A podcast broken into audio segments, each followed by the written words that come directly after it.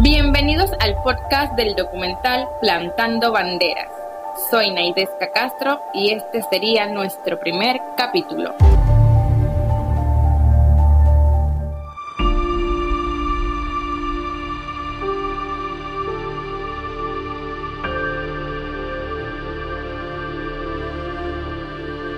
Esta es la historia del Servicio Nacional de Fronteras contada desde el punto de vista de quienes la vivieron los sacrificios de los hombres y mujeres que hicieron a lo largo del tiempo para que los que estamos hoy gocemos de la aceptación y el buen nombre de la marca Senafron. En los tiempos donde estaba la guerrilla, la insurgencia, en todo su apogeo, eh, hubo intento de tomarse el cuartel hasta que hubo el ataque de aquí de los compañeros que se mantenían.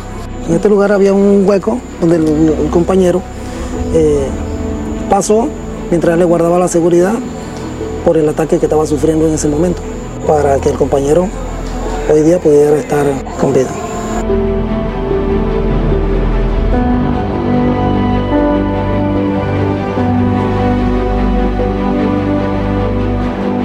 Era una zona totalmente marginada y olvidada de Panamá. Y por otro lado, una zona eh, eh, donde una, se vivía una gran anarquía porque la influencia colombiana era impresionante a nivel, por ejemplo, de la guerrilla, por ejemplo, ¿no? y también el narcotráfico, pero sí se vio una cierta anarquía, un cierto desorden, y, tristemente pues la presencia de la guerrilla estaba en diferentes lugares y se hacían negocios con la guerrilla, ¿no? La gente de los pueblos y demás vendían eh, las famosas botas de hule, el seco herrerano, toda aquella cosa se vendía a la guerrilla colombiana.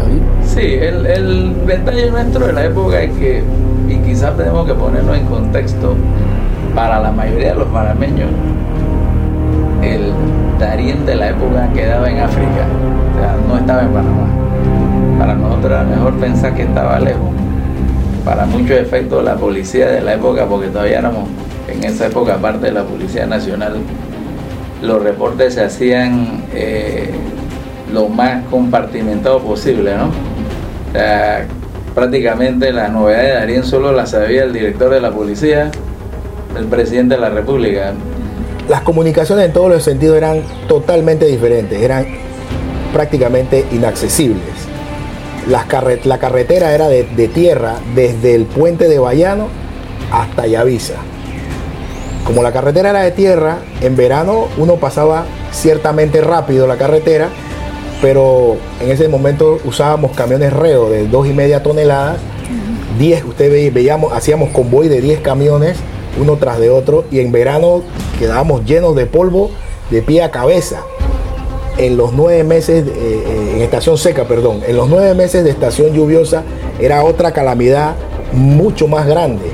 Darien lo, lo sentíamos, yo creo, yo soy de Veragua, como algo muy lejos, distante. Darien siempre apareció como casi fuera del mapa. Me explico, no, no había un sentimiento de que ese territorio había que rescatarlo, que nosotros teníamos que sembrar bandera allí, que eso era nuestro, que eso era parte del mapa.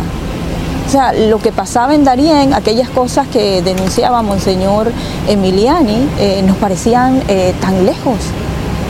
Entonces nosotros lo que hicimos fue llevar la televisión allá y mostrar esto es Panamá y esto está pasando en Panamá. Cuando pasábamos para Darien, pasábamos por una cosa que era como piedra con lodo. Y esperamos, teníamos que esperar el verano y llamar para que nos contaran más o menos en qué fecha ya no estaba lloviendo.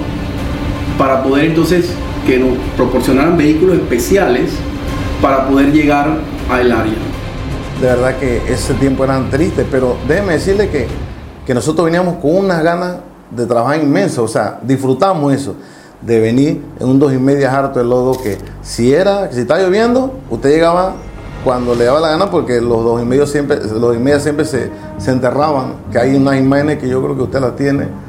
Y cuando era verano, uno llegaba como un fulo porque llegaba todo lleno de polvo, así, todo blanco. O sea, y llegar a Darien para entonces agarrar una piragua, para entonces jalar para los ríos, que si para Tuira, que si para Tuquesa, el Tutiza, es una cuestión que, o sea, era, éramos jóvenes, obviamente, éramos jóvenes, o sea, disfrutábamos eso. Llegar a Darien era entrar al verdadero tapón del Darien. Y, y, y se puede hablar de eso desde que se pasaba Chepo. porque la carretera con asfalto era hasta Bayano. De ahí en adelante la carretera era de piedra. Hasta Metetí te encontrabas con verdaderas lagunas de lodo, charco, cualquier cosa menos una carretera como para transitar normalmente. Eso era lo que te encontraba en Darién. El Darién de las fronteras y, e incluyo a muchas partes de la región de Gunayala, en su momento San Blas, había zozobra e incertidumbre. Y me atrevería a decir que en algunos lugares incluso se podría hablar de tierra de nadie. De ser tierra de nadie nos lleva a querer saber más de nuestro ADN fronterizo. No te pierdas el segundo capítulo de esta gran historia.